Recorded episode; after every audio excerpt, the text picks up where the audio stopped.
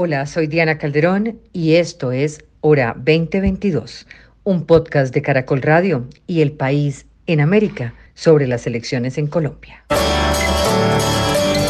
Diana Calderón, en Hora 20 de Caracol Radio.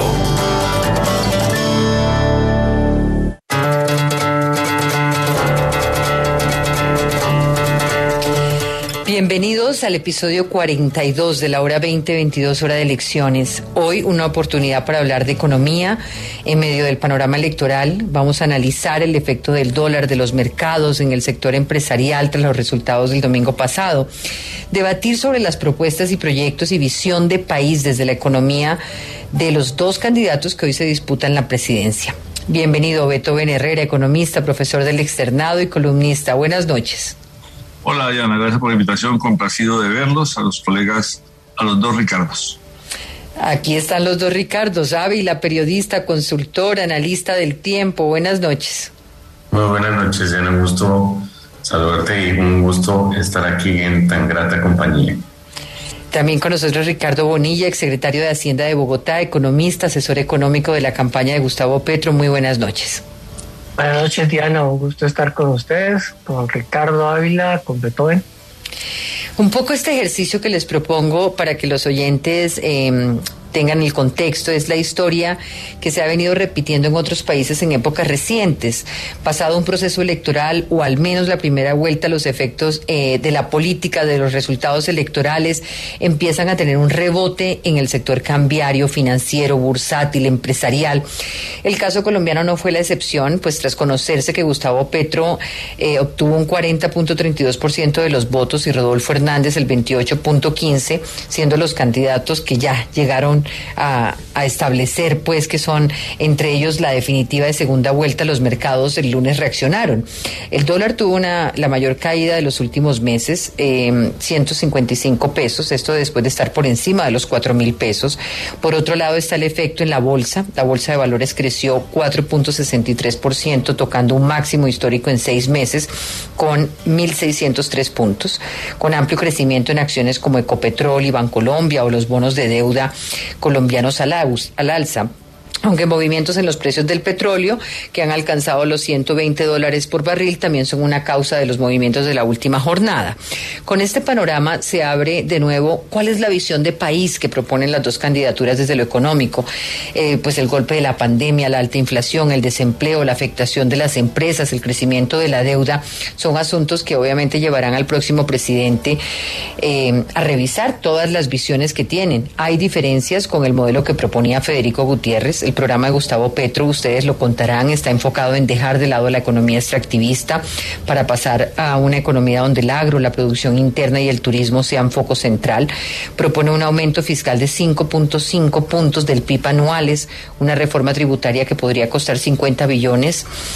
Eh, según la cual el candidato dice que 20 saldrán de eliminar exenciones de la reforma del 2019, de aumentar impuestos a los cuatro de a los cuatro mil más ricos del país, así como subir la tarifa de impuesto a los dividendos. Petro también basa su propuesta de Estado como un empleador último, eh, fomentar la producción de alimentos internos, en fin, lo que ya todos más o menos sabemos. En cambio, la propuesta de Rodolfo, con un mayor foco en recortar el tamaño del Estado y burocracia, eliminar puestos de instituciones, sustituir importaciones, fomentar producción del campo, reducir cargas tributarias a nuevas empresas, mejorar acceso al crédito, eliminar cuatro por, mil, una aparente reducción del IVA del 19 al 10%, con el que se deja atrás un IVA descontable y se tiene una tarifa general del 10.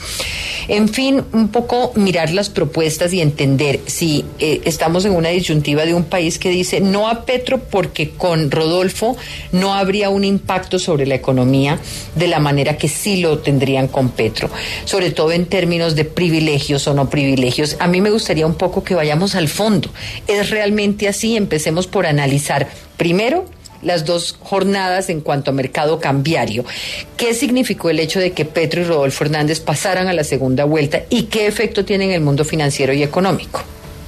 ¿Quién arranca? Por, edad, Ricardo alzó la mano. Ricardo Ávila. Ricardo alzó la mano, sí. Eh, bueno, Diana, muy, muy, muy eh, buena pregunta. No, yo creo que en estos temas Eh, obviamente hay elementos eh, de diferentes vertientes que se combinan y la verdad es que es imposible discernir qué peso tiene cada uno. Eh, dentro de los elementos externos que pesan o que, o que influyeron en el comportamiento de los mercados, claramente está el hecho del aumento en el precio del petróleo, que sigue siendo nuestro principal producto de exportación y fuente importante de recursos fiscales. Y recordemos pues que eh, durante el fin de semana en Europa se discutió el tema del bloqueo a, a, los hidrocarburos provenientes de Rusia y la percepción del mercado de que esto crea un cuello de botella en el suministro muy importante. Y por cuenta de esta circunstancia, pues el precio del barril eh, llegó otra vez a franquear la barrera de los 120 dólares. Eso, para ponerlo en contexto, es casi 67% más que la cotización de hace un año. Y en términos prácticos, para un país que eh, eh, todavía produce cerca de 750 mil barriles diarios, claramente que un aumento permanente, eh, por lo menos durante 2022, cercano a los 40 dólares por barril, pues simplemente vale la pena hacer las cuentas de lo que eso significa son 30 millones de dólares más diarios adicionales en liquidación de esa producción. O sea que no estamos hablando ni mucho menos de sumas menores. Y claramente, en estas circunstancias, ante la perspectiva de una mayor afluencia de divisas, el mercado eh, estaba listo para una corrección y también explica también el buen comportamiento de acciones como la de Ecopetrol. Por otro lado, indudablemente que las, los resultados eh, de las elecciones del pasado domingo, que fueron sorpresivos para una gran parte de la opinión y especialmente para los observadores internacionales, pudieron tener algún tipo de influencia en los, en los mercados. No sabemos de qué magnitud, pero normalmente esas, esos comportamientos o esos, uh, o esos eh, impactos se notan mucho más cuando ya se define eh, en forma eh, clara la carrera. Y lo que tenemos hasta ahora son los dos participantes pues que se van a eh, enfrentar el próximo 19 de junio. Y solo en ese momento es decir el 21 de junio cuando tengamos tengamos claros los, los porque recordemos que el 20 de junio es, es lunes festivo pues solamente en ese momento los mercados podrán absorber el impacto de, sobre el nombre de quien va a ser el nuevo presidente de los colombianos a partir del 7 de agosto. Y una aclaración adicional, la verdad es que esa visión simplista eh, que se puede tener en el sentido de que uno de los dos candidatos es eh, malo para la economía y el otro eh, es tranquilizador, pues la verdad es que vale la pena mirar los programas de cada uno. Yo he reiterado en diferentes oportunidades, en varios escenarios, que aquí no tenemos un programa que uno pueda caracterizar de, de una manera frente a, eh, en el sentido de que tiene un corte, eh, un corte eh, de tendencia ideológica más claro frente al otro que es claramente un elemento de populismo. La verdad es que ambos programas de ambos candidatos tienen elementos de populismo. El populismo no es una ideología, es básicamente la, eh, el planteamiento de que ante problemas eh, difíciles hay soluciones aparentemente fáciles que eh, la experiencia de América Latina muestra que lamentablemente no es así. Y ese ha sido mi principal, mi principal cuestionamiento a, este, a esta apreciación de lo que le puede pasar al país y realmente yo creo que en general los mercados, en cualquier escenario del triunfo de los candidatos Petro o Hernández, deberían mirar con más detalle cada uno de esos programas porque los interrogantes están sobre la mesa. Ricardo Bonilla. A ah, Beethoven, Beethoven. Ah, bueno. Ricardo, por favor. Eh, sí, yo, yo no quise hablar primero porque eh, podría ser una presentación un poco sesgada. La verdad, eh, le agradezco mucho a Ricardo Ávila la, forma como lo expresó. porque es que la pregunta me parece desafortunada como nos la plantearon. ¿Por qué? que era por que te que era porque Rodolfo Hernández había pasado a la segunda vuelta, que eso tranquilizaba los mercados. Como no, pero yo no, yo no, yo no he planteado esa pregunta, Ricardo. Eh, ah, no, es que así no la mandaron. Eh, no, no sé quién les manda esas preguntas porque normalmente no, no mandamos las preguntas, o sea, un poco, un poco, pero la aproximación sí es para, para, para mm, precisamente porque hay esa sensación y, y, no solamente esa, iba a preguntar ahora si, por ejemplo, se hubiera ganado Fico eh, acompañando a Petro, si habría pasado lo mismo que pasó. Porque, digamos, la idea de este panel es poderlo comprender. Y lo otro, y, por eso Ricardo ahora ha dicho algo sobre el cual me parece interesante, dice, en ambos programas hay elementos de populismo eh, en la medida en que a grandes problemas parecería que puede haber soluciones muy fáciles. Quiero mirar en ambos programas cuáles son esos elementos. Pero sí es muy importante la pregunta que de pronto le enviaron como una manera de, que se, eh, se, prepararan para dar las explicaciones correspondientes y es que eh, de alguna manera hay un sector de la ciudadanía, quiérase o no, que cree que eligiendo a Rodolfo Hernández no hay cambios en el status quo económico, en el modelo económico como tal. Y por eso es tan importante un programa como este. ¿Los hay o no los hay? Yo no lo sé. Los expertos son ustedes. Eh, de ahí a que Rodolfo Hernández haya tranquilizado los mercados, no sé si esa respuesta es, eh, si, eso, si eso no es una pregunta válida o si esa es la razón por la cual el dólar baja o no baja. Yo no sé además si esta bajada tan grande del dólar sea una especie de tranquilidad del mercado. Yo creo que efectivamente, como le dijo Ricardo Ávila, hay un hecho internacional bien importante y es la operación que se dio en Europa con respecto al gas y al petróleo ruso y que eso tuvo fuertes impactos en el precio del petróleo y cuando sube el precio del petróleo el dólar baja, independientemente de que estuviera pasando en la campaña electoral colombiana. Por otro lado, quiero señalar que los inversionistas internacionales han estado conversando con el equipo económico de la campaña de Petro y, nos dijeron que nunca habían podido conversar con el equipo económico de la campaña de Rodolfo, que no existe. Entonces, desde ese punto de vista, yo no sé de dónde los inversionistas internacionales eh, se tranquilizarían por el hecho de que llegara Rodolfo. Más bien los tranquilizaría porque con el equipo de, de Federico Gutiérrez sí hablaron.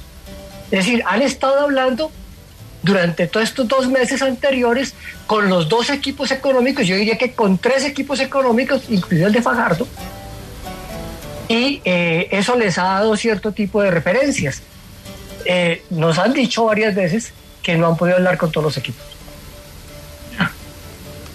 Yo quería decir, Diana y, y colega Ricardo Villa y Ávila, que yo siento que siendo cierto lo que dice Ricardo sobre el el impacto del petróleo y la decisión europea en torno a Rusia, eso es un hecho objetivo que juega. Yo quisiera enfatizar, Diana, como que hay una, un alivio, un, como un respiro por lo siguiente. Al cabo de dos meses, un expresidente dijo, hubo fraude el 13 de marzo. Otro presidente dijo, va a haber fraude el, el 29 de mayo. Un jefe militar se enfrentó a un candidato. Hubo escenarios al punto que un grupo de senadores americanos dio una comunicación al gobierno diciendo asegure que va a haber tranquilidad en las elecciones y demás. Eh, no hay auditoría internacional. El tema del software. Eh, el presidente del Senado pide que se quite al registrador en los días previos a la votación. La suma de esto era mucha incertidumbre, digamos. Yo creo que había tenido resultados en dos horas, Ricardo de Bonilla y Ávila, que nadie impugnó. Sólidos, consolidados. No hay ninguna queja de Tele, Tele 14, los asteriscos se pasó en marzo. Creo que fue una elección que hasta hoy parece fue manejada ordenadamente, fue tranquila, fue confiable y eso juega sin que sea causa suficiente porque hay hasta los objetivos, como dice Ricardo Ayala, pero sí hubo una elección que nadie esperaba tan tranquila, Diana. Tan pronto los resultados y tan confiables. Quiero destacar ese punto por ahora. Varias, varias calificadoras se han pronunciado sobre lo ocurrido. Fitch dice que las empresas podrían soportar los cambios que llegarán con estos dos gobiernos, con estas dos formas de gobierno y que realmente hay concordancia en la visión económica del país, pero consideran que la diferencia está en la velocidad de los cambios, mientras que Morgan Stanley ha dicho que hay incertidumbre por las reformas que se puedan impulsar. ¿Cómo ven ustedes esas visiones desde afuera? ¿Y a qué se refieren las visiones con estas reformas? ¿Puedo comenzar en esta ronda descendente por, por edad? Ya, eh, hagámosle. Yo creo que hablar de reforma en el programa de, Hernández es un poco mm, ligero. Es, ligero decir que lo que propone eh, Hernández, que es la baja del IVA que mencionó Diana, el tema de, de la 4 por mil, no son estructurales. La OCDE, el FMI, el Banco Mundial han dicho el 4 por mil no es bueno desbancariza, no estimula la bancarización y se mantiene. Y todo el mundo le responde, es que no es un impuesto muy técnico. Y dicen los ministros, todos han dicho lo mismo, es que recauda bastante, es automático, es de fácil recaudo, nadie lo va a quitar. Siendo lo que dice Raúl Fernández, es una verdad sabida. Todos sabemos que ese impuesto no debe mantenerse. Hay que hacerlo. Alguien lo tiene que hacer. Lo segundo, él sostiene que quitar las exenciones al IVA es necesario, yo coincido con eso, y sostiene que es necesario bajar el IVA y quitar las devoluciones, eso suena razonable. Sin embargo, Diana, el informe internacional de la OCDE mostró 238 exenciones, 238 numeradas una a una en marzo del 20. Una es las zonas francas, donde demuestran que las zonas francas no están exportando, pagan 20% menos de renta, tienen facilidades en IVA y venden al mercado interno. Hay una aquí en Gachancipá que llama Exenta y su nombre es Exenta. Rosario Córdoba, del Centro de Competitividad, Humberto Botero de Fasecolda dijeron, no es un buen instrumento, hay que revisarlo. Yo hablé con el ministro esta semana, el ministro Restrepo. Le pregunté, ministro, usted era ministro de Comercio y prorrogó los beneficios la semana en que llegó la misión internacional y me dijo, Beethoven, otros países lo hacen.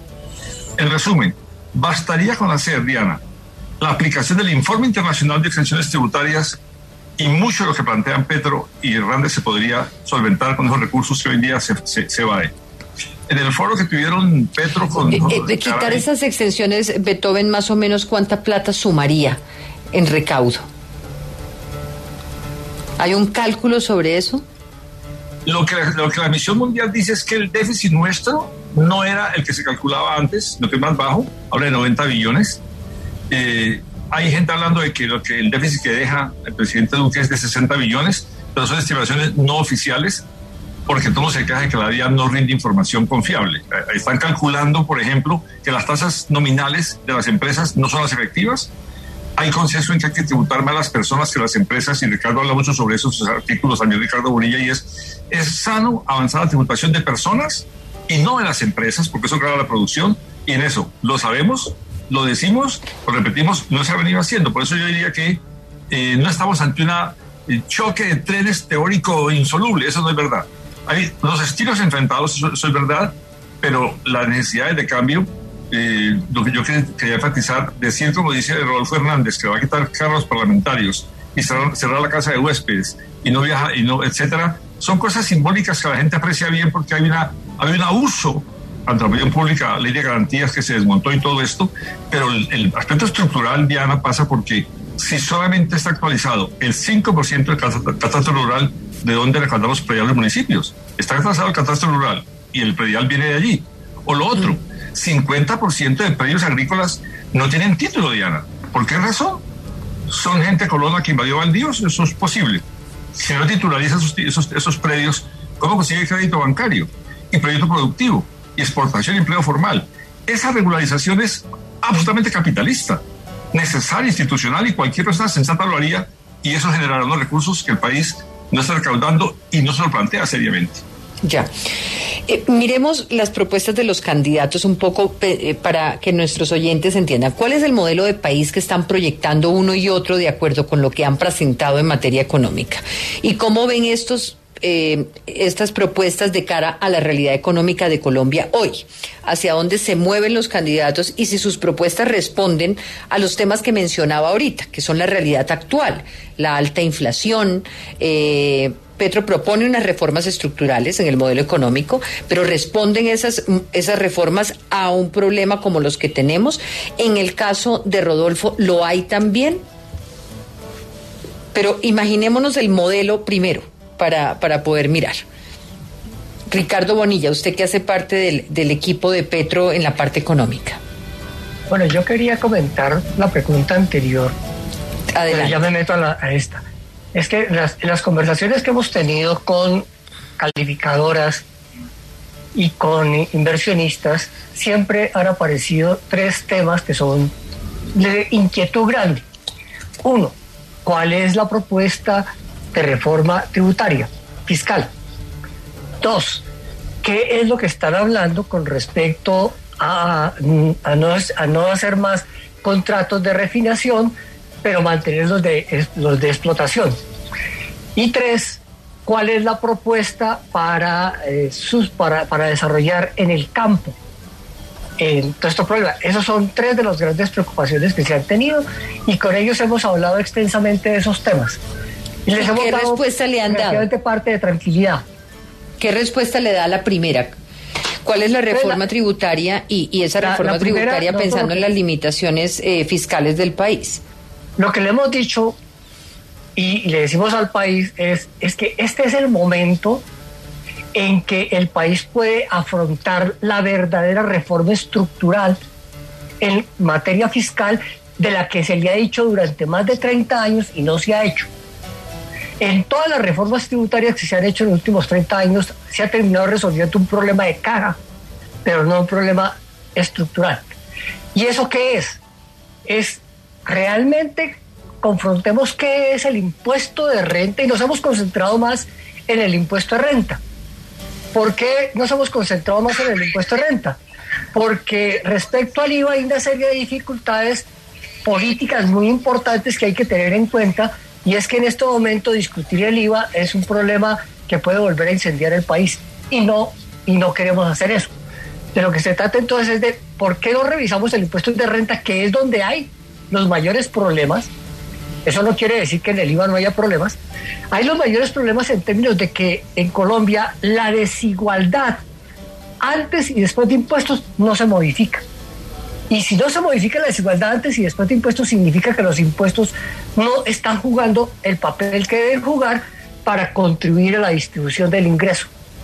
Por tal razón, hemos planteado, concentrado el tema en el impuesto de renta para decir, el impuesto de renta corporativo, que tiene tarifa plana y sobre la cual existe la queja de los empresarios de que pagan muchos impuestos, hoy es un impuesto que efectivamente podría bajar su tarifa siempre y cuando eliminemos exenciones y beneficios y hagamos un nuevo corte de cuentas y una regla de juego clara que sea similar para todas las empresas y con lo cual podríamos establecer dos tipos de tarifa. La tarifa de grandes empresas, que hoy es 33 y la podríamos bajar al 25, y la tarifa de pequeñas empresas, que hoy sí es 33 y la podríamos bajar al 20, pero eliminando, repito, exenciones y beneficios. Y hay unas exenciones, Ricardo, eh, no, las, no las de los privilegios y las equivocadas, sino unas exenciones que se dieron para motivar incluso la competitividad de determinados sectores. Eh, ¿Esas, también se tocarían? Eh, en la práctica, en lo que habría que evaluar todo tipo de exenciones que existen. Realmente son tantas que yo me acojo a lo que, a lo que se dijo o a lo que dijimos en el informe de la Comisión Tributaria del 2015. Es que hay tantas exenciones y tantos beneficios que si uno se pone a discutir uno por uno, se enreda y nunca termina. Y a cada discusión de una exención le va a aparecer un lobista que mete otro y mete un mico. Entonces la propuesta de la Comisión Tributaria del 2015 fue muy precisa. ¿Por qué no volvemos a corte de cuenta cero todas las exenciones y arrancamos nuevamente, no para quitarle a uno y ponerle a otros, sino para que creemos una línea de igualdad, nivelemos la cancha, pongámosle una tarifa tasa plana a las grandes empresas, puede ser 25, y una tarifa tasa plana a las pequeñas, que puede ser 20, pero que todas jueguen con las mismas reglas. Y eventualmente después de eso miramos si necesitan si necesitan que tengan otras condiciones y no necesariamente pueden ser, deben ser tributarias. Uno no tiene por qué quemar todos los cartuchos tributarios cuando puede utilizar algunos cartuchos por el lado del gasto. Entonces, por lo que quedémonos, quedémonos en el tema tributario y ahora pasamos a unas, a unas, eh, a, estas otras tres preguntas. Y eh, frente a Rodolfo Hernández en el tema tributario, ¿qué ha estudiado usted, Ricardo? Mire, eh, la discusión de lo que está diciendo Rodolfo es de que va a aumentar el recaudo del 28%. Yo no sé si él se ha enterado de qué quiere decir eso. Hoy el país, el año pasado el país recaudó 173 billones. 28% más son 48 billones. Él ha dicho que va a aumentar el recaudo, pero no ha dicho cómo. ¿De dónde? Si fuera de eso dice que propone eliminar el IVA actual y sustituirlo por un impuesto al consumo del 10%. Eso tiene dos implicaciones. Si usted pone el impuesto al consumo del 10% sobre la base de productos que pagan IVA, el recaudo se baja en un 40% el recaudo del IVA. Y si usted lo pone a toda la base, como, como no es contable y va a toda la cadena, el IVA es más alto. Entonces, yo creo que ahí no han medido cuál es el impacto de una u otra cosa. Si lo dejan el 10% para los productos finales, el recaudo se baja con qué va a cubrir el incremento de, recaudo de 48 billones y está bajando el recaudo por el IVA. Y si usted lo pone por toda la cadena, lo que hace es más caro los productos. Porque cada pedacito de la cadena paga el 10.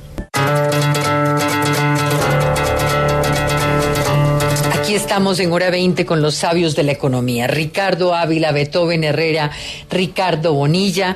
Eh, Ricardo, eh, escuchando un poco lo que contesta en este momento el doctor Bonilla en el sentido de que, digamos, a estas, a estas firmas internacionales frente al programa de Petro tienen esas tres preocupaciones de cómo sería esa reforma tributaria, eh, cómo sería esto en el tema de pasar de una economía extractivista a otra, cómo sería la propuesta de campo. Quedémonos en la parte del impuesto a la renta, también mirando el impuesto, eh, la reforma tributaria que plantea Rodolfo Hernández y un poco el tema de ese IVA no eh, y de un, de un nuevo impuesto al consumo. Diana, el punto central aquí es que la preocupación de los observadores internacionales está relacionada con que la situación fiscal de Colombia es muy difícil. Y es muy difícil y es peor aún de lo que de lo que parece. ¿Qué quiere decir muy difícil? Este año vamos para un déficit eh, cercano o equivalente al 6% del Producto Interno, que son más unos 70 billones de pesos. Eh, y adicionalmente no estamos teniendo en cuenta eh, el subsidio implícito que estamos dándole a los precios de la gasolina. Hoy en día Colombia tiene el tercer precio de la gasolina más barato en el hemisferio. Que hoy fue noticia precisamente porque va, a subir. Eh, claro, pero aún así hay un desfase muy significativo, pues porque técnicamente tan solo Venezuela, en donde ya casi no se consigue gasolina subsidiada, y Bolivia cobran menos por la gasolina que Colombia, y es claro que Colombia está teniendo un agujero que ANIF estima en 33 billones de pesos que deberían sumarle a ese déficit de cerca de 70 billones de pesos. O sea que aquí hay una situación fiscal muy compleja. Por lo tanto, hay que cuadrar las cuentas. La gran pregunta es cómo se cuadra. Entonces, evidentemente, la campaña de Gustavo Petro propone un aumento hasta llegar al equivalente en más de 5 puntos del Producto Interno, que es un salto enorme. Enorme, porque claro, hoy en día Colombia recauda algo menos del 14% del Producto Interno eh, y aumentar ese esfuerzo en cinco puntos adicionales es un salto considerable. Por su parte, el ingeniero eh, Hernández, eh, por un lado, basa el tema de cuadrar las cuentas públicas en un recorte y una eliminación de la corrupción un poco apelando a ese imaginario popular según en, el país se roban al año 50 billones de pesos. Y por el otro lado, efectivamente, con una propuesta de aumento de recaudo. Pero la verdad es que los analistas internacionales tienen al mismo tiempo en sus consideraciones unos elementos de economía política y es la capacidad de cualquiera de los dos candidatos para hacer eso alguno de ellos sea presidente, de pasar las cosas por el Congreso. ¿eh? Porque evidentemente cualquier reforma que busque cambiar en forma importante la estructura tributaria del país tiene que pasar por el Congreso. Y sabemos que, por un lado, Rodolfo Fernández no tiene bancada eh, en el Congreso, así se le acerquen eh, probablemente algunos movimientos, y tampoco es claro que en el caso eh, del pacto histórico tengan las mayorías para pasar estas reformas. Por lo tanto, ¿eso qué quiere decir? Que aún en el Congreso tendrá que haber un proceso de negociación si se llega al tema de mirar una reforma tributaria. Entonces, entonces parte de, de, los análisis que hacen es que igual cualquier iniciativa tendrá que ser moderada y tamizada para que pase por el Congreso, lo cual de todas maneras no garantiza el éxito. Una vez más, si yo fuera un observador internacional, seguiría muy preocupado con los temas fiscales de Colombia en cualquier escenario, porque adicionalmente en el caso del candidato Petro hay un programa de gasto supremamente ambicioso, como sucedió en los últimos debates cuando el número de candidatos era mucho más amplio, pues se le mostró al candidato Petro que su programa de gasto estaba desfinanciado en más de 60 billones de pesos lo mostró en su momento eh, Sergio Fajardo. Entonces también, digamos, aquí esas inquietudes sobre la sostenibilidad fiscal del país se mantienen. Y claro, por un lado hay quienes creen que igual las propuestas, eh, las propuestas más extremas no van a suceder, pero sigue quedando pendiente la contestación a la pregunta de cómo vamos a mantener la casa en orden. Y eso es algo que yo no veo claro. La cosa son, o sea, el, papel y los programas de campaña aguantan todo, pero los números son más cercos que las voluntades de los presidentes. Y los números lo que muestran es que tenemos un agujero en las cuentas públicas muy significativo y yo todavía no veo en absoluto en absoluto la salida. Y aunque es muy difícil, digamos, en el tema de Rodolfo Hernández, porque no hay respuestas al cómo en casi nada de lo que ha planteado, eh, sí hay, digamos, como una aproximación en ambas candidaturas a fortalecer industria nacional. Yo me imagino que no hay nadie en Colombia que no que no esté de acuerdo con la premisa de fortalecer esa, esa industria nacional. En el programa de Petro se habla de una economía agraria en donde se plantea, por ejemplo, la mejor distribución de tierra a través del catastro multipropósito, se propone regulación de precios a partir de transferencias donde el gobierno compra insumos y los vende más baratos a los campesinos. En el proyecto de Rodolfo se habla de incentivos a la inversión del campo, sustituir importaciones con 20 mil hectáreas de producción agrícola, control a alimentos importados. ¿El país puede dar ese salto? ¿Debe dar ese salto? ¿Qué requeriría para darlo? ¿Y hasta dónde debería darlo? Beethoven. Le toca a Ricardo Bonilla antes de responder eso. Sí, yo voy después. Ricardo Bonilla, ¿cómo lo harían? ok, bueno. Nosotros lo que hemos dicho es que... Lo oigo un poquito bajito, Ricardo. Lo que hemos dicho, eh, ¿no oye mejor? Sí.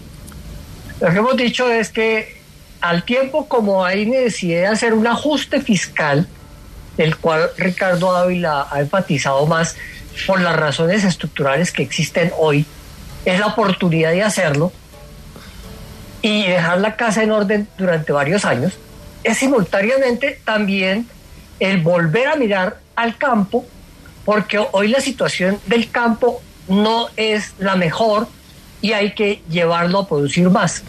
¿Qué es lo que tenemos realmente en el campo? Que en 7 millones de hectáreas estamos produciendo casi 5 puntos del PIB en producción agrícola. En solo 7 millones de hectáreas entre agricultura eh, de plantación y agricultura de, eh, frutas y verduras, del común de la, de la producción colombiana. Ahí es donde está la canasta básica de los colombianos, en esas 7 millones de hectáreas.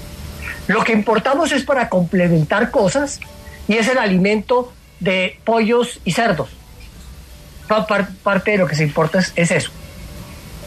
O sea, el gran interrogante es cómo hacemos para recuperar de, tierras que son aptas para la agricultura y que hoy no se están utilizando y cómo hacemos para desarrollar el Acuerdo 1 de La Habana, sobre la cual hoy hay unas tierras que pueden llegar hasta 3 millones de hectáreas. 20 mil hectáreas no es nada. Es hasta 3 millones de hectáreas que pueden efectivamente volver a sus eh, poseedores tradicionales, a sus poseedores de origen que fueron desplazados y que pueden ser entregadas a familias campesinas sin tierra para fortalecer la producción agropecuaria y desarrollar con ellos actividades que comiencen a garantizar una mayor seguridad alimentaria del país. Eso no quiere decir cerrar las fronteras del país, simplemente es estimulemos más el campo. Y en ese estimular más el campo es apoyemos a desarrollar mayor asistencia técnica, apoyemos a desarrollar mayor proceso de, eh, de, transformación en el área, en sitio, y garanticemos la compra de las cosechas. Por eso eh, es que Petro ha hecho un énfasis en volvamos a, recrear algo así como el IDEMA para que los campesinos tengan una cierta certeza de que sus cosechas serán compradas y, en el proceso de ser compradas se garantice que los, los, campesinos vuelvan a producir, que fue lo que no pasó con la, con la papa. ¿Por qué tenemos la papa tan cara? Porque en un momento dado los papicultores produjeron mucho, nadie les compró, tuvieron que vender en las carreteras y entonces no tomaron la decisión de volver a cosechar. Ahí no tienen ninguna certeza. Hoy tenemos la papa carísima y apenas los paperos están volviendo a cultivar. Beethoven. Yo quisiera decir que aquí hay un choque dialéctico entre dos, dos dimensiones del problema. El estructural que plantea Ricardo Ávila ahí es el hueco está allí, no hay mm, ideas claras en los dos programas sobre cómo llenarlo y el hecho coyuntural es que el país no es el país de hace dos años ni de la pasada campaña por la pandemia, que fue severísima, apenas también terminando, pero aparte de eso, la presión social que se generó, las protestas y demás, pesan en la conciencia de la gente. Esa protesta es contra muchas cosas. Quiero referirme a un solo punto. Hernández dice que el Estado es muy grande, hay que checar el Estado. Si miramos el Estado por cobertura educativa, por cobertura de salud, por recaudo fiscal, como dice Ricardo ahorita Ávila, no está en el nivel de la OTE, ni América Latina. Recaudamos menos que el resto de, países. Pero lo otro es la DIAN comparada con la, entidad tributaria de Chile y de Perú, países más, más pequeño tamaño de Colombia en población y en tamaño de la economía, es menos moderna y menos eficiente, menos eh, informatizada que los países vecinos. Hay un campo por hacer en el campo de mejoramiento del recaudo fiscal y el Estado no puede declararse simplemente que, que es muy grande así genéricamente. Lo que pasa es que corregir eso, Diana, en época de pospandemia no va a ser fácil. Por ejemplo, dice el DANE que hay 30% de gente comiendo dos comidas al día. 15% una comida al día. Y la DIAN muestra que aumentó el recaudo, Ricardo Ávila. Entonces, han subido el recaudo, no tanto como se necesitaría, y aún así hay déficit. Hay una situación social muy difícil, muy difícil para subir el recaudo con gente que está afectada por la pandemia, por la pérdida de empleos.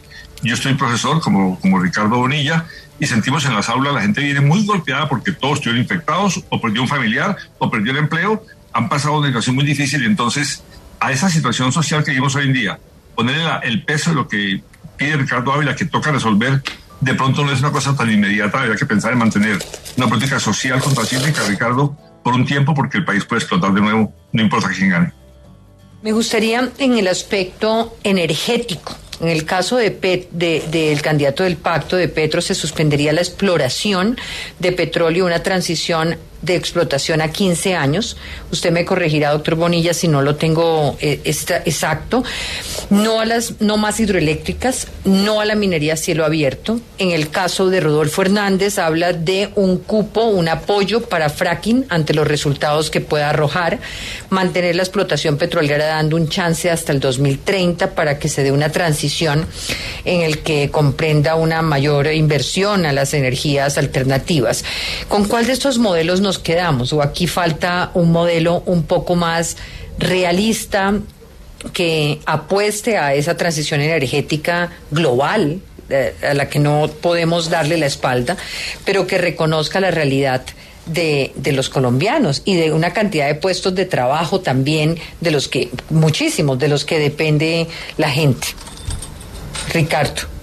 Pues Diana, aquí este, este es un tema muy complejo que a mí me genera una profunda inquietud, sobre todo porque uno lo que observa es que a raíz de la invasión de Rusia a Ucrania, las circunstancias actuales son muy distintas al momento en el cual el candidato Petro lanzó esta iniciativa eh, a finales eh, del año pasado.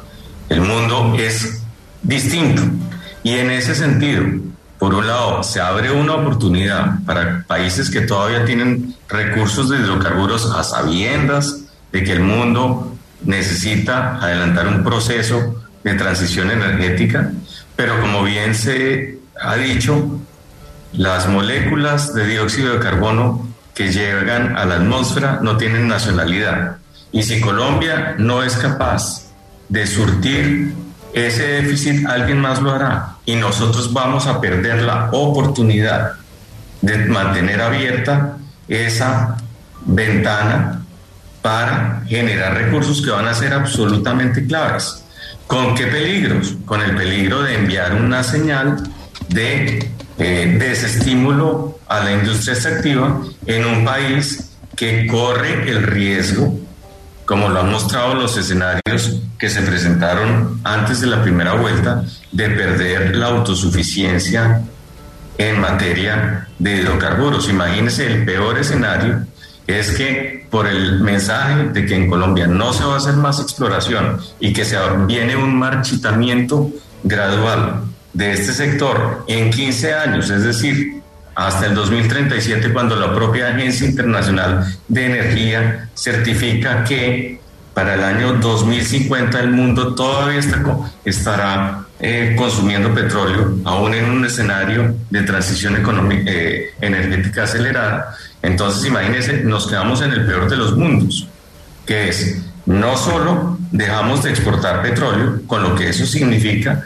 sino adicionalmente nos tocaría comenzar a importar. O sea, el impacto que eso tendría, no solo en materia de cuentas macroeconómicas, sino, por ejemplo, tener que traer el gas de eh, otras partes a costos mucho más altos de lo que, se, de lo que valen internamente. Entonces, aquí me parece que estamos, estamos jugando un poco con, con fuego en esto. Claro, el argumento suena súper atractivo, pero Colombia es un emisor de gases de efecto invernadero realmente pequeño. Y el gran problema que tiene Colombia, sobre todo en, su, en, el impacto que tiene sobre el calentamiento global, está asociado especialmente a la deforestación. Entonces, obviamente para un grupo de la población que cree que nos tenemos que subir cuanto antes a un modelo de crecimiento verde que suena súper atractivo y súper moderno, el problema es que no nos damos cuenta del costo que esto puede significar y el impacto social en materia de exportaciones, en materia de regalías y en materia de ingresos para las arcas públicas, aparte de eso, de bienestar para millones de hogares colombianos. Ese es el tema que me inquieta. En el caso del ingeniero Hernández, claramente, pues el mensaje es poco sigamos como vamos, aunque ayer en un mensaje de Twitter él también se declaró eh, en contra de la idea del fracking, o sea que ha tenido un, un cambio de posición, pero claramente Colombia mantendría ah, abierta esta ventana todavía. Entonces aquí Ricardo Bonilla. este es un tema que tiene muchos muchos quilates y mucho kilometraje. Eh, sí, gracias Diana. Y yo creo que aquí vale la pena entonces hacer varias precisiones. La primera, lo que el candidato ha dicho es que no va a firmar un nuevo contrato de exploración. Pero mientras no se sepa qué es lo que está pasando con los contratos de exploración que hoy tiene firmados el país, porque hay 7 millones de hectáreas que están adjudicadas a distinto tipo de exploración mineroenergética, con contratos hasta 20 años, y muchos de ellos no están haciendo la exploración. Pues el, el, el, principio, el principio es ¿por qué no hacemos un balance de qué es lo que hay? Porque las tierras que están concesionadas para explorar son las que corresponden a la falla geológica donde se supone que hay petróleo o gas. Y no están dando los resultados, no están explorando. Pues un poco el llamado de atención es, ¿para qué quieren un contrato de nueva exploración si todavía tienen tierras para explorar y no están dando resultados? Primera precisión es esa. Segunda precisión, Petro nunca ha dicho que va a suspender la, los contratos de exploración vigentes, ni que va a suspender la producción. Por lo tanto, los contratos de exploración vigentes pueden seguir desarrollando esa exploración y los que ya han encontrado algo pueden explotar y esa explotación es la que se prevé que hay que usar para extender la, la, eh, el, tiempo útil en Colombia, que hoy es de 8 años hasta 15 años. Entonces, cuando se habla del horizonte de 15 años, es asumiendo que efectivamente en Colombia eh, ya los hallazgos que se vayan encontrando siguen siendo del mismo nivel marginal de lo que hoy tenemos. No volvimos a tener un caño limón, no volvimos a tener un Cusiana. Todos los pozos que, se, que, han estado encontrando son de 10 millones, 20 millones, 100 millones de barriles que se agotan muy rápidamente. Entonces, el, el tema es qué es lo que realmente tenemos. Nosotros llegamos a la meta de un millón de barriles diarios hace cinco años. Hoy estamos en 750 mil barriles diarios. Una tercera parte de eso se consume en Colombia. La otra se exporta. Eso seguirá exportándose. Entonces, lo que se ha hablado es, venga, ¿cómo hacemos una transición ordenada, previsible, que sabiendo que se está reduciendo el ritmo de producción, vamos a encontrarnos en poco tiempo con un agotamiento de estos recursos y ese agotamiento tiene que ser reemplazado. Pues la llamada transición energética es ahí. ¿Cómo organizamos esa transición de tal manera que le decimos a Ecopetrol en las refinerías, usted hoy está produciendo cierta parte de gasolina, la otra se está importando, que es entre otras cosas el problema que tenemos con, eh, con, el precio de la gasolina, eh, que estamos pagando esa gasolina a precios internacionales, la otra se está importando, la pregunta para, para Ecopetrol, en las refinerías, ¿usted qué es lo que puede ir haciendo para ir organizando la transición? Porque en 15 años usted ya no va a seguir produciendo gasolina y tiene que pensar en el resto de derivados del petróleo. Muy bien. Pues, ¿cómo se van transformando las refinerías? ¿Y cómo se va transformando el Instituto del Petróleo para hacer estudios sobre hidrógeno y sobre otros energéticos? Es cómo ir preparando eso. Eso es lo que está diciendo Petro. El llamado es hagamos una transición energética ordenada, previsible, en el cual hoy tenemos unas exportaciones y tenemos unos precios internacionales dados que nos van a ayudar en la contingencia de pocos años, de pocos años, pero que tenemos que mirar cómo lo vamos a reemplazar en la medida que se van agotando esos recursos. Beethoven. Creo que el imperativo del cambio, del cambio energético no está en discusión. Colombia se equivocó al apostarle en 2010 recorrido un décimo del siglo XXI a un modelo de locomotoras mineras. Yo lo he discutido con el ministro de la época, amablemente, por supuesto, somos paisanos y amigos. Eso eh, implica, Ricardo Ávila, que hay que avanzar, no con cosas bruscas ni irresponsables, ni, sino hacia una descarbonización que el mundo decidió que hay que hacerla, que estamos atrasados para hacerlo. ¿Cómo hacerlo? Eso es la política. Eso es una discusión, creo, Ricardo Ávila, en que esa, esa hay que hacerla primero. Segundo, tiene Colombia una dotación de factores en biodiversidad que no aprovecha, tiene más abogados que biólogos, en costas que no aprovecha, no tiene flotas pesqueras, en pisos térmicos con fertilidad para hacer alimentos e importar los alimentos. Ese desfase entre lo que podemos hacer y lo que hacemos hay que corregirlo y esa reforma hay que hacerla, no importa ya en qué gobierno sea, ni con qué signo lo quiera hacer.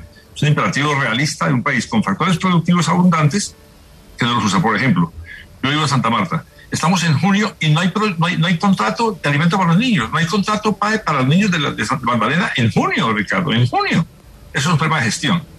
En La Guajira hay regalías de gas y de carbón, está Cerrejón, vayan en Chuchupa, y niños muriendo de hambre y falta de medicamentos en La Guajira no hay regalías. En el camino de esas regalías algo pasa que es gestión pública, llámese como se quiera llamar.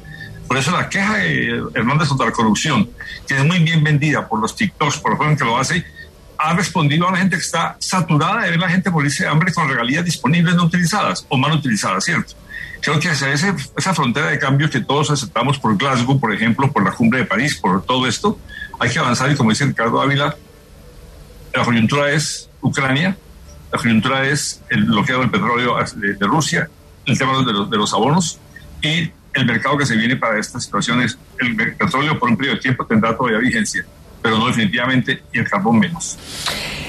A mí me gustaría eh, preguntarles, y no nos alcanza el tiempo, los invitaré a eso, pero hay, digamos, la reforma pensional, la reforma laboral, todo este tema de generación de empleo. Un minuto cada uno para, para plantear cuál es, digamos, como el foco en el que creen que estos candidatos deberían concentrarse. Eh, en lo pensional hemos tenido Petro dice que una mala interpretación frente a lo que dijo. A mí me gustaría que el doctor Ricardo Bonilla nos lo aclarara uso sí o no de los recursos de las pensiones, pero ¿hacia dónde se iría ese modelo pensional que él plantearía? La propuesta de Petro es muy sencilla, es desarrollar en Colombia el modelo de pilares que propuso el Banco Mundial. Cuando hablamos de pilares, estamos hablando de las pensiones de los trabajadores particulares que están afiliados tanto a, a, las cuatro eh, fondos de capitalización como a Colpensiones. No estamos tocando para nada allí los regímenes especiales, ni exceptuados que son las pensiones públicas, que son las que tienen tres puntos del PIB y el mayor costo fiscal. Esas requieren otro tipo de reforma. Entonces se está hablando desde los que están afiliados allí, si los llevamos al sistema de pilares, el flujo de recaudo, que hoy es 38 billones al año, paga perfectamente las pensiones de colpensiones más las de los fondos privados. Eso da 35 billones y, quedan tres para incrementar el stock. El stock no se toca, el stock debe seguir invertido. El stock sigue creciendo. ¿Crece por qué? Crece porque todavía el recaudo es mayor que las pensiones pagadas y en segundo lugar porque ese stock está generando excedentes. Entonces, esos excedentes aumentan el stock y el stock ayuda a desarrollar el mercado de capitales. La discusión allí es la plata para pensiones paga pensiones. Otra cosa es lo que se está planteando en términos de qué hacemos con los adultos mayores que no tienen ningún ingreso, que es un subsidio y el subsidio se paga con impuestos. Ricardo, ¿qué problema le ve usted a ese modelo? El problema fundamental eh, tiene que ver, obviamente, con, eh, por un lado, el problema de cobertura que existe hoy en el sistema pensional colombiano y por otra parte, el tema de revisión de los parámetros. Todos sabemos que eh, las normas actuales lo que implican es que el sistema está desequilibrado y genera unos déficits enormes. Si dentro de esa propuesta se mantienen los parámetros de siempre, lo que le estamos es pasando a las próximas generaciones una cuenta absolutamente impagable de las pensiones públicas. Al volver al incorporar o, al asumir ese sistema de pilares, pensiones que hoy en día eh, la gente contribuye en sus cuentas de ahorro individual a las, eh, a, las, a, las administradoras de fondos de pensiones, realmente volvemos o estamos en términos prácticos nacionalizando un tema con unos problemas futuros enormes. Entonces, a corto plazo, suena supremamente atractivo y genera una mejora en la disponibilidad de caja que permite financiar otros gastos. Pero en el futuro, a menos que haya una cirugía de fondo, podemos encontrar unos problemas muy significativos. Es más, con lo cual se corre incluso el riesgo de que la promesa de aquellos pensionados del futuro no reciban pensión. Y la verdad es que, hay que basta con mirar lo que sucedió, por ejemplo, en Argentina. ¿sí? En Argentina cuando se nacionalizaron las pensiones, yo entiendo que aquí el candidato Petro no ha hablado de, como dice el profesor Bonilla, de nacionalizar el stock, los recursos que ya están en los fondos de pensiones, pero siempre existe el riesgo, siempre existe el riesgo de que lleguemos a un caso extremo en el cual, como sucede en Argentina, la gente se quedó sin la esperanza de una pensión. Al comienzo todo pintaba muy bien, pero a mí me parece realmente jugar con fuego y, creo que el gran peligro es hacer insostenible un sistema que necesita claramente una mejoría, que es eh, que esa, tiene problemas serios, pero La gran pregunta es si este es el remedio que se requiere o no. ¿Me, permite complementar, Diana? Un minuto, esto esto va a una reforma que tiene que ser aprobada en el Congreso. Y en esa reforma tienen que establecerse los nuevos parámetros. Pero la reforma de parámetros no es de salida, es de llegada, es cuando acabe un periodo de transición. Lo mismo que pasó con la ley 100. La ley 100 tuvo un periodo de transición de 20 años y los parámetros terminaron aplicándose al finalizar el periodo de transición. Yo quisiera decir sobre eso, Diana, que... 30 ah, segundos. Sería razonable pensar en que todos coincidimos que hay unos subsidios altos, Ricardo y Bolilla y Ávila, a pensiones altas. Hay megapensiones, eso todos coincidimos en que es un subsidio regresivo. No hay cobertura para los adultos mayores en Colombia y los BEPS y demás son pequeños remiendos. Diana, ¿por qué no pensar como pide la OCDE en que la tasa, la comisión de los eh, fondos pensionales sea más baja, como lo que es a nivel internacional, o que sea diferencial por, por, por, ahorro a la gente. Un salario alto puede pagar una comisión mayor y un salario bajo, que ahorra menos, puede pagar una, una, una comisión menor. Eso está en consideración. Hay una, una, tarifa plana de comisión de los, de los fondos pensionales. La Corte declaró inexequible un decreto del presidente Duque que establecía paso de 20.000 afiliados de fondos a Colpensiones. La Corte respondió, el Estado no decide a qué, a qué régimen va la, persona. Es una elección libre del ciudadano. Aún si se equivoque, aún mal informado, el ciudadano opta por un, por un sistema. Y la Corte derogó ese decreto de la emergencia económica. Por eso yo diría, hay cosas que hay que ir a hacer y son de ley, como por ejemplo que sea progresiva la cuota. Y una cosa muy importante, Ricardo Ávila, eh, Diana y Bonilla, y es ¿por qué no pensar que la ganancia del fondo esté vinculada con la ganancia que generan las, inversiones? Hoy en día, si gana la inversión, el ahorrador gana. Y si pierde, pierde el ahorrador. Y el fondo gana siempre. Si vinculáramos sus rendimientos con el estado de las inversiones y sus rendimientos, sería mucho más democrático. Gracias a ustedes, mucho por delante para seguir analizando en estos temas. Que tengan todos una feliz noche. Muchas gracias. Gracias, Diana.